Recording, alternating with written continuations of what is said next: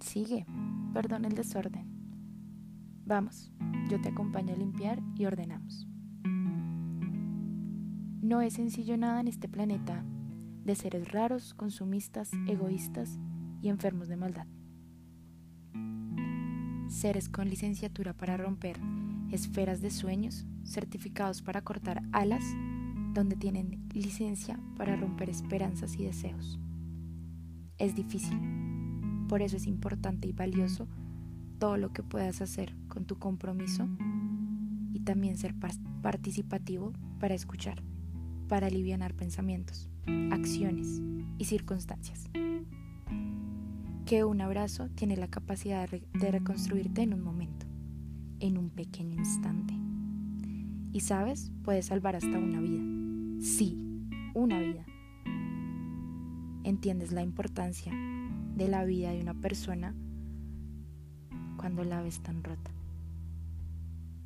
tan en el suelo, tan sin ganas de vivir?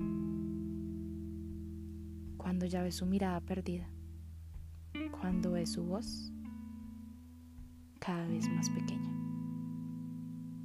Hay silencios curativos, amables y puros.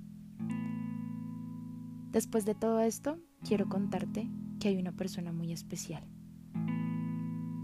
que puede lograr limpiar todas tus heridas, saturarlas, coserlas y cuidarlas. Limpiar tus lágrimas sin esperar nada a cambio. Que entiende lo que sientes y no te juzga. Que te mima y te consiente cuando más lo necesitas.